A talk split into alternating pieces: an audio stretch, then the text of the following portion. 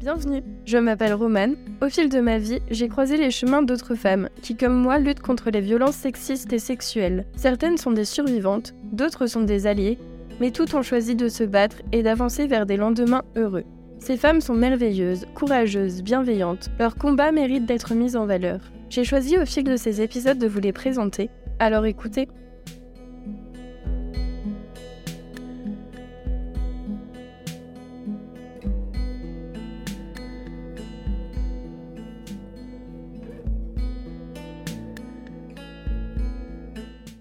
Bonjour Sandrine Rousseau, bienvenue et merci d'avoir accepté notre invitation sur le podcast. Avec plaisir. Et je voulais savoir si vous pourriez vous présenter en quelques mots. Eh bien, Sandrine Rousseau, je suis députée écologiste de Paris. Euh, euh, voilà, je suis une militante féministe, écologiste. Et comment il est né votre engagement féministe? Comment est venu mon engagement féministe? Oula, ça remonte à très très très longtemps. Déjà, je suis née un 8 mars, donc euh, je pense que ça a joué parce que en fait, euh, à tous les anniversaires, on me disait ah quelle date d'anniversaire, ah quelle date d'anniversaire. Donc je me suis un peu intéressée à cette affaire euh, tôt. Et puis la deuxième chose, c'est que hum, j'ai une une histoire d'enfance où j'étais la seule fille dans ma famille de garçons. J'avais que des cousins et des frères. Et donc j'avais une place un peu particulière, à la fois euh, chouchoutée par certains aspects, mais par d'autres euh, soumise à énormément d'injonctions, mm. notamment euh, de marcher lentement, de pas courir, de pas dire de gros mots, tout ce que mes frères, enfin tout ce que mon frère et mes cousins avaient le droit de dire. Et donc en fait, petit à petit comme ça est née chez moi une espèce de conscience féministe et, et voilà et qui n'a jamais cessé de grandir en fait.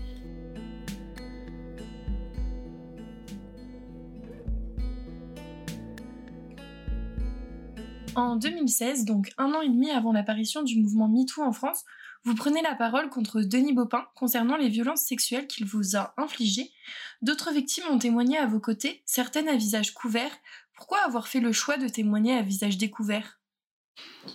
Euh, C'est la première fois qu'on me pose cette question. Je ne sais pas. Peut-être déjà parce que j'étais féministe en fait. Et que je savais que à l'époque j'étais numéro 2 du parti. Et je savais qu'aucune femme à ce niveau-là de responsabilité, n'avait jamais parlé. Et donc, en fait, euh, pour moi, il était assez évident que je devais parler à visage découvert. C'est-à-dire, c'était une démarche politique, en fait. Autant qu'une démarche personnelle, autant qu'une démarche euh, collective pour faire, euh, pour soutenir aussi les autres femmes qui parlaient. Mais, mais en fait, c'était aussi une démarche politique. Il y avait aussi quelque chose de l'ordre du politique dans cette démarche. Et donc, c'est pour ça que j'ai parlé à visage découvert.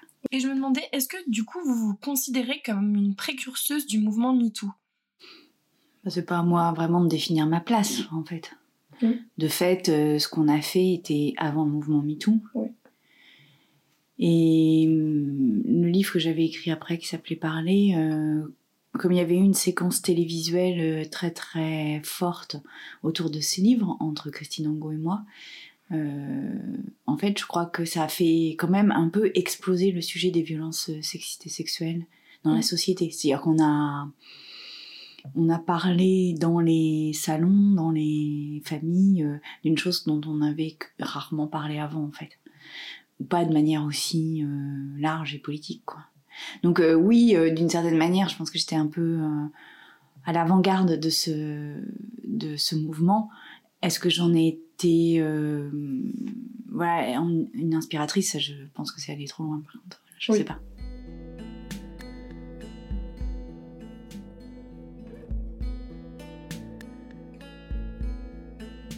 En 2017, vous fondez une association qui s'appelle En Parler et qui lutte contre les violences sexuelles. Pourquoi vous avez choisi ce nom? Alors au départ, elle s'appelait Parler, puis en fait, euh, Donald Trump a fait un réseau social qui s'appelait Parler aussi, donc on a bougé le nom d'association. Mais voilà, parce qu'on était moins puissant que Trump. Et pourquoi ce terme? Parce que euh, à l'époque où moi j'ai parlé, le sujet c'était de parler, mm. quand même. Parce qu'on dit, j'entends beaucoup, euh, ce qui, les femmes ont toujours parlé, le changement, c'est la révolution de l'écoute. Oui et non. C'est-à-dire que quand même, on en parle beaucoup plus facilement qu'on en parlait à l'époque. Mm. Vraiment. À l'époque, c'était enfin, ça n'existait pas, quoi. Enfin, faut se rendre compte, ça n'existait pas. Il y avait quelques auteurs et autrices, dont Christine Angot d'ailleurs. Il y avait quelques, il y avait eu euh, l'affaire DSK avant, euh, mais en fait, ça n'existait pas. C'était un non-sujet, quoi. C'était pas un sujet euh, de société, c'était pas un sujet de santé publique, c'était pas un sujet politique, c'était pas, pas tout ça, quoi. Donc, en fait, et moi, ce qui m'a beaucoup frappé quand l'affaire Beaupin a éclaté, donc en 2016, et c'était un an avant MeToo, c'est que et je rappelle ça pour dire la suite, c'est que moi, quand je me baladais après dans la rue, que j'aille au bureau de poste ou faire mes courses ou que j'aille au cinéma ou n'importe où, les femmes venaient me voir et me disaient moi aussi. Et c'était ces termes-là. Et, et je l'écris dans mon livre avant que le mouvement MeToo n'explose. Je dis les femmes venaient me voir en disant moi aussi. C'était ces deux mots-là, moi aussi. Et donc ça m'a pas surprise quand MeToo a, a éclaté et, et a explosé. Et en fait, ces femmes qui me disaient moi aussi n'en avaient quand même pas massivement parlé à l'extérieur quand elles me disaient moi aussi. C'est-à-dire que souvent, il m'est arrivé quand même que les femmes me disent vous êtes la première à qui j'en parle. Mmh. Donc euh, voilà, je crois qu'aujourd'hui, on a quand même délivré une certaine parole, on a libéré une certaine parole.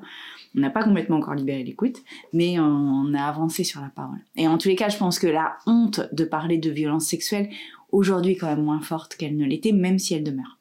Oui, mais je pense qu'aussi, si les gens viennent, enfin, si les femmes viennent vous voir et vous disent, moi aussi, c'est peut-être parce que, enfin, la parole entraîne la parole, donc de savoir que vous en avez parlé, ça leur donne envie de vous en parler, et puis elles se disent que vous êtes forcément quelqu'un qui va les écouter et pas les juger, peut-être aussi il y a ça, la peur du jugement quand on en parle, et de savoir que vous, vous en avez parlé, elles se sentent plus à l'aise euh, de vous dire, bah, moi aussi, euh, oui, ça, c'est très vrai. On est ensemble et ça crée une certaine sororité aussi. Alors c'est très vrai que la parole entraîne la parole. C'est très vrai que les femmes sont venues me voir parce qu'elles se disaient sans doute que je, elles pouvaient en parler en confiance. Mm. Euh, ce qui est toujours vrai d'ailleurs, euh, je pense, j'espère. Et, mm, et puis, euh, oui, il y a une sororité qui se crée. C'est-à-dire qu'en fait, le moi aussi, que me disaient ces femmes, était autant moi aussi, donc je vous comprends, je vous soutiens, que moi aussi, donc j'attends que vous me souteniez, en fait. Et c'était complètement réciproque, cette chose-là.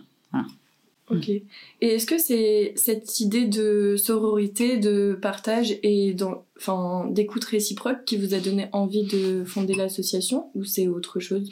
Non, mais ce qui m'a ce qui m'a donné envie de créer l'association, c'est que moi j'ai halluciné du parcours euh, à part après la parole. C'est, euh, enfin, d'une violence, mais d'une violence, mais inouïe, inouïe. C'est, c'est, indescriptible la violence à laquelle on fait face après avoir parlé. Et je me disais, euh, moi, je supporte ça parce que je suis avec euh, d'autres femmes qui ont subi la même chose du même homme. Et donc, on était comme ça, 4, 5, 6, à se, à se téléphoner très souvent. Et quand euh, on n'allait pas bien, en fait, euh, les seuls qui, arrivaient à nous maintenir un peu euh, en vie, j'ai envie de dire, c'est les femmes qui avaient parlé en même temps que nous, quoi. Donc les femmes de l'affaire Bopin. Et, et quand j'ai réalisé ça, et à quel point c'était dur, et à quel point cette solidarité, cette sororité était indispensable, je me suis dit, mais comment font les femmes toutes seules, quoi? Comment font-elles? Et donc c'est pour ça que j'ai créé cette association Parler. C'était un espace qui était un espace non thérapeutique, un espace non juridique, un espace juste un espace où on pouvait se parler entre personnes qui nous comprenions. Et euh, en toute euh, sororité et en toute bienveillance et en toute euh, discrétion aussi puisqu'il y avait une confidentialité obligatoire, on n'avait pas le droit d'en parler de ce qui se passait dans les réunions en dehors et, et en fait, ça, ça a libéré, mais un nombre de paroles inouï. Hein. Enfin, ça a été euh, une explosion, quoi. Ok, c'est trop bien. Et euh... mince, je voulais dire un truc, mais je sais plus. Oui, euh, la violence dont vous parlez quand on parle justement. Euh, moi, je trouve qu'on n'en parle pas assez de cette violence parce que vous, vous êtes député et du coup une personnalité publique, enfin même avant quand vous avez parlé. Du coup, la violence, on la voyait, on la ressentait, mais je trouve que quand on est anonyme et qu'on témoigne et qu'on dit qu'il nous est arrivé euh, quelque chose, bah la violence elle est plus insidieuse et du coup euh, on s'en rend pas forcément compte que les gens sont violents dans leurs paroles alors qu'en fait ils le sont et du coup euh, ça ferme complètement la parole. Bah, c'est précisément cette violence insidieuse en fait. Mm. que la solidarité, la sororité entre femmes permet de de contrer ou de confronter quoi parce que la violence insidieuse elle est omniprésente omniprésente et puis euh, surtout euh, moi j'ai l'impression que les gens ne s'en rendent même pas compte en fait euh, oui. ceux qui sont violents quoi c'est à dire que enfin moi je me souviens que un des messages que j'ai pris par exemple le plus violemment après la dénonciation de l'affaire Goupin c'est une militante écologiste qui me disait euh, mais pourquoi tu as pas mis une baffe on n'en parlerait plus? Et en fait ce message qui est complètement anodin dans sa forme enfin voilà il est pas méchant euh, même peut-être est-il sympathique au fond Pe peut-être même euh, qu'elle voulait me voilà m'envoyer un signe d'amitié presque enfin voilà moi je l'ai pris mais avec une violence inouïe ce message parce que pourquoi tu lui as pas mis une baffe? Bah, En fait, euh, ça n'aurait rien résolu. C'est-à-dire que quand bien même j'y aurais mis une baffe, ça n'aurait strictement rien changé au fait qu'il avait franchi la ligne rouge, petit 1. Petit 2, c'est sur moi que reposait la responsabilité de la gestion de cette affaire. C'est-à-dire que, euh. 3, c'était euh, ignorer totalement le phénomène de sidération qu'on subit à ce moment-là. C'était renvoyer une forme de culpabilité de n'avoir pas bien réagi. Et puis surtout, euh, l'autre phrase, c'était on n'en parlerait plus. Bah, est-ce que c'était bien en fait au fond? Et donc en fait, ces messages-là, et on, a, on en a toutes reçu des messages comme ça, qui étaient des messages a priori pas violents, mais qui au fond étaient euh, façon extrêmement destructeurs, quoi. Mm. Destructeurs pour les personnes qui parlent. Euh, ça, il euh, y a que dans des cercles de parole entre femmes victimes qu'on arrive à décrypter ça. Parce que sinon, ces messages-là nous détruisent de l'intérieur et en fait euh, minent totalement, détruisent totalement la petite confiance en, la petite confiance en nous qu'on a, euh, notre ego, euh, notre estime de nous-mêmes, euh, et, et puis à la fin nous réussissent à nous faire douter. Mm. Et ça, c'est pas possible en fait. C'est pas possible de faire douter les femmes. Et donc, euh, en fait, les, les réunions de l'association Parler, c'était avant tout ça, c'est-à-dire de décrypter ces petites choses et de dire, euh, ben, mon père m'a dit ça, euh, ma, ma copine m'a dit ça, enfin voilà, tout- toutes ces phrases qui, qui minent la suite des prises de parole.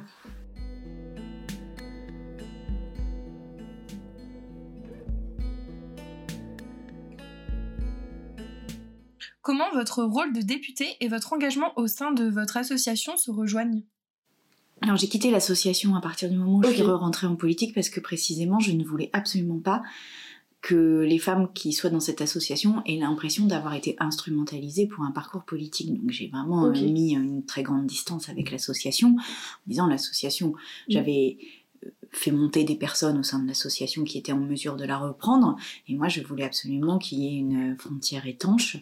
Euh, alors je reste présidente d'honneur parce que je l'ai créée, mais je veux dire, je n'assiste plus à rien et, et c'est volontaire parce que je ne veux surtout pas qu'elles se sentent prises dans un truc qu'elles ne maîtrisent pas. Et on sait que quand on a pris la parole sur des violences sexuelles, le pire du pire, c'est de se sentir non respecté ou de sentir qu'on est instrumentalisé par euh, d'autres. Donc vraiment, je ne voulais pas me prêter à ça.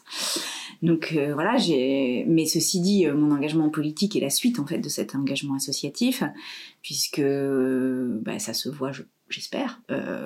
Je porte à l'Assemblée un discours féministe, résolument féministe, qui ne tranche, enfin qui ne qui ne faiblit pas même quand c'est compliqué. Et, euh, et j'essaye de faire entrer ce féminisme qui est rentré déjà sporadiquement avant. C'est-à-dire, il y a eu Gisèle Halimi pendant quatre mois, il y a eu euh, Simone Veil euh, pendant euh, la, loi sur l'IVG. Bon, il y a quelques féministes comme ça qui sont rentrées dans l'hémicycle, mais en fait, c'était souvent elles étaient seules, c'était des moments comme ça. Bon, et pour ne rien vous cacher, je me sens quand même un peu seule aussi dans l'hémicycle. même s'il y en a d'autres, euh, notamment je pense à Clémentine Autain, etc. Mais voilà, je pense qu'elle porte moins quand même le féminisme comme étendard euh, politique. Et donc euh, voilà, j'essaye de faire en sorte que ce féminisme soit ravivé, mais surtout ce que je voudrais fa- faire et ce que je voudrais réussir, c'est que après moi, ou en même temps que moi d'ailleurs, peut-être. Euh, poursuivrai mon engagement ici, j'en sais rien. Mais en tous les cas, euh, en même temps que moi ou après moi, j'aimerais qu'il y ait beaucoup de féministes qui rentrent. C'est-à-dire, j'aimerais vraiment que ne plus être seule et que quand euh, il y a des propos sexistes qui soient tenus, quand il y a des attitudes sexistes, quand euh, il y a des sujets au sein des partis politiques, et eh bien qu'on soit 10, 15, 20 à pouvoir porter cette parole. Et que, en fait, moi je dis toujours ça, mais c'est vrai, c'est que je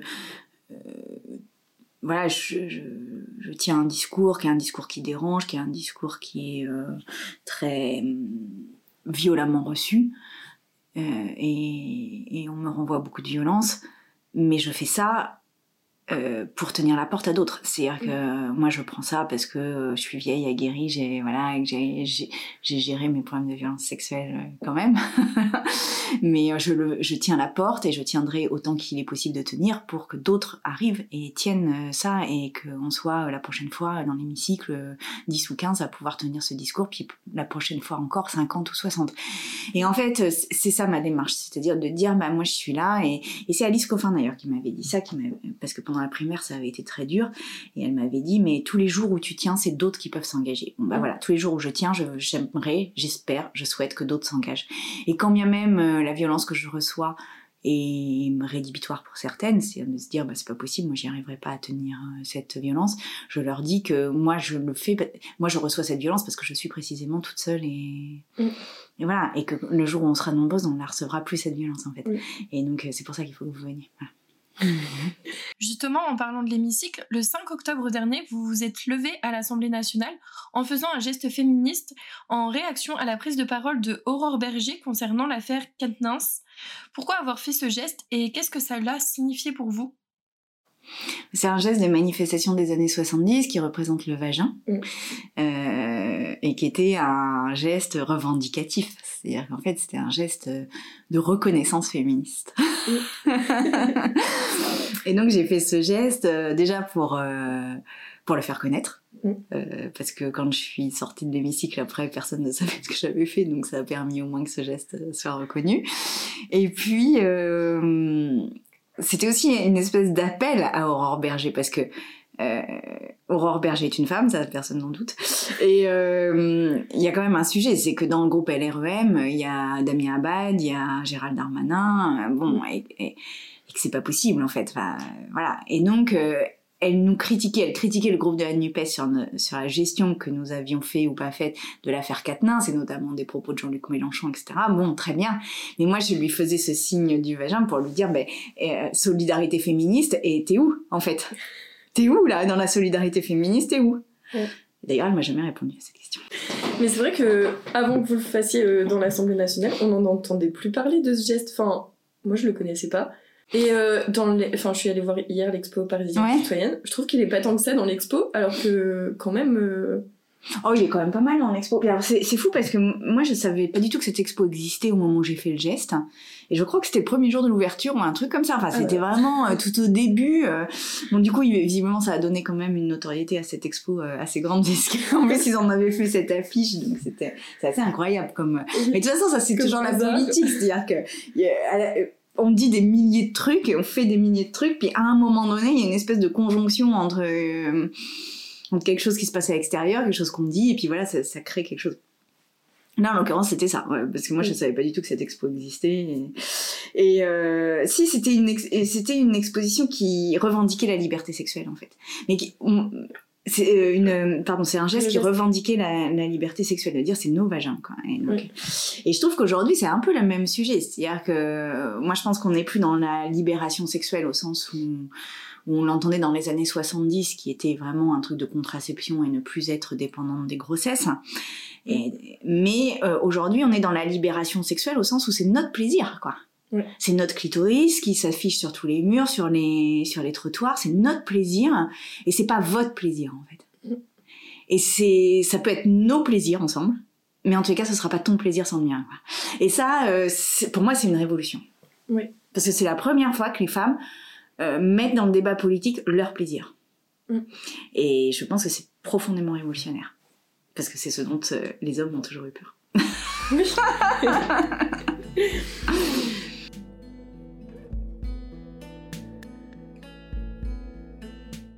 Le 19 novembre dernier, vous étiez dans la rue avec de nombreuses personnes pour manifester contre les violences faites aux femmes, et notamment contre les féminicides.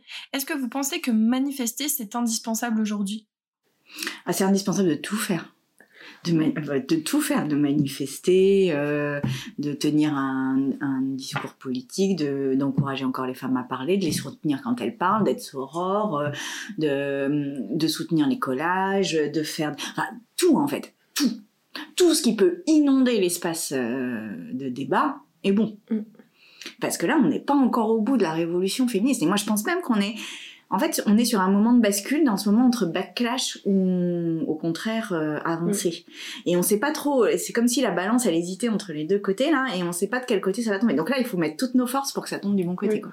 Bah, surtout avec le projet de constitution qui est en cours là. Euh... Ah, la constitutionnalisation de l'IVG, quel bonheur d'être dans l'hémicycle au moment où ça se passe. Là, je vous dire, j'étais heureuse d'être là. bah ça, ça fait, on va dire que ça fait pencher un peu la balance en notre faveur quand même. Oui, oui, mais il faut se méfier. Faut se méfier. Vraiment, faut se méfier. Parce que moi, j'y suis très, très surprise, notamment sur les violences faites aux femmes. Parce que sur l'IVG, quelque part, c'est la poursuite d'un combat des années 70. Mm. Mais le, le, new age là, du féminisme, c'est-à-dire euh, l'appropriation du désir, la lutte contre les violences, euh, et du coup l'émancipation profonde des femmes, en fait, euh, ce truc-là, quand même, est, est très rejeté, très massivement rejeté. Hein. Et hum, moi, je trouve que, euh, par exemple, dans les scores, le score que je fais dans mon parti politique dit ça aussi. Hein. Enfin, je veux dire, euh, euh, ils n'ont pas accepté l'affaire Bayou, par exemple. Ils n'ont pas accepté que je puisse défendre une femme contre le secrétaire national. Profondément pas. Ils ont estimé que c'était du buzz, que c'était une... Bon, donc, il elle. Donc on a un problème. Je veux dire, euh, là, euh, les hommes se sentent vraiment très en danger. Et donc il y, a, un rejet complet de ce mouvement-là. Et moi, je pense que la clé de ça, et c'est une clé qu'il va falloir aussi travailler dans le monde féministe, parce que ça va pas être complètement simple, c'est de dire que nous, ce qu'on veut, c'est la justice. Euh, justice par la justice officielle de l'État, mais aussi une, forme de justice euh, au sein des organisations, des entreprises, des universités, enfin partout, voilà, euh, qui est une justice, un respect de la parole des femmes. Mais à un moment donné, euh, ça ne veut pas dire la mise au banc des hommes ad vitam. Parce qu'en fait, je pense que c'est ça dont ils ont peur, c'est-à-dire que si une femme parle contre eux, ils ont l'impression que leur vie entière peut en être détruite. Bon, nous, c'est le cas, tous les jours. C'est-à-dire qu'on peut croiser un homme et que notre vie entière en soit détruite. Mais ça, eux ne l'acceptent pas. Et quelque part, c'est pas non plus la norme vers laquelle nous devons aller. C'est pas c'est pas notre idéal de société. Donc en fait, il faudrait, il faut qu'on arrive à trouver les moyens de faire en sorte que euh, bah, la justice passe, il faut que cette justice passe, faute de quoi il n'y a rien qui est possible. Mm. Et à partir du moment où il y a une justice, qui soit la que ce soit la justice d'État ou la justice euh, interne, euh, à partir du moment où il y a cette justice, après il faudra penser euh, la suite en fait. Et là pour l'instant on est bloqué sur la question de la justice parce qu'en fait on, on, se heurte tellement à des murs qu'on n'arrive pas à, avancer. Mais je le dis au mouvement féministe, il va falloir et qu'on obtienne justice, et ça voilà, il n'y a aucun doute là-dessus, et après qu'on pense aussi la suite. Mais ça va pas être simple. Et si vous deviez résumer votre engagement euh, féministe, vous diriez quoi? Euh, Fière, forte, féministe et radicale. Simple et efficace. Nous sommes fortes, nous sommes fières, et féministes et radicales et en colère. Voilà, c'est ça qui me résume. Parce que je suis aussi en colère. Oui. Très. Je pense qu'on est toutes en colère. Non, mais. Hum, oui, je suis très en colère. Et je pense qu'on est nombreuses à être très, très, très en colère. Mm. Très en colère. Et ça, euh, c'est marrant parce que euh, moi j'avais dit ça, euh, par exemple au début de la primaire, j'avais dit que j'étais en colère. Et ça s'était totalement retourné contre moi, c'est-à-dire qu'on avait dit que la colère pouvait pas être un moteur dans la politique, que c'était pas possible. Que... Et en fait, moi je revendique ça, dire oui, on est en colère. Mm. Et en fait, c'est pas négociable, quoi. Oui. Voilà, c'est tout, on est en colère. Et ben, prenons cette colère comme un objet politique et transformons quelque chose dans notre société pour apaiser notre colère. Et ne nous renvoyons pas. Euh, enfin, il est indécent de nous renvoyer à un, sentiment individuel, alors que c'est une colère sociale en réalité. C'est une colère collective, c'est une colère de, de classe, j'ai envie de dire, de classe féministe, mais euh, voilà. Et donc, euh, cette colère est politique. Notre colère est politique. Et j'entends bien que ça soit entendu ainsi. oui. Et justement, vous diriez quoi à d'autres femmes pour les convaincre de s'engager elles aussi? J'ai besoin de vous, les amis. je n'y arriverai pas sans vous. Donc en fait, là vraiment, vraiment, j'ai besoin de vous. J'ai besoin de vous toutes. Et j'ai besoin qu'on porte à la fois les combats féministes et à la fois les combats écologistes, parce que c'est, euh, pour moi, c'est très lié par ailleurs, et les combats antiracistes. Et euh, vraiment, j'ai besoin de vous. Euh, Il y a un truc où je peux, je peux pas être dans une position de sauveuse en fait. C'est pas possible. C'est-à-dire que moi, je suis là pour mener et pour faire grossir un collectif. Et on est plusieurs à faire ça. Et ça, c'est ça, c'est mon job. Très bien. Mm. Mais à un moment donné, il faut que ce collectif se forme. Mm. Et si on veut renverser la table, il va falloir qu'on soit plusieurs mains à la pousser. Et oui, c'est bien de parler sur les réseaux, oui, c'est bien de coller, c'est extraordinaire d'aller marcher, tout ça est, formidable. Mais à un moment donné, il y a besoin aussi que vous soyez en renfort dans les orgas, quoi. Mm. Et comment on fait pour faire ça? Pour être en renfort dans les Alors, bah, vous faites euh, www.eelv.fr, c'est 1 euro l'adhésion et vous venez, voilà. voilà.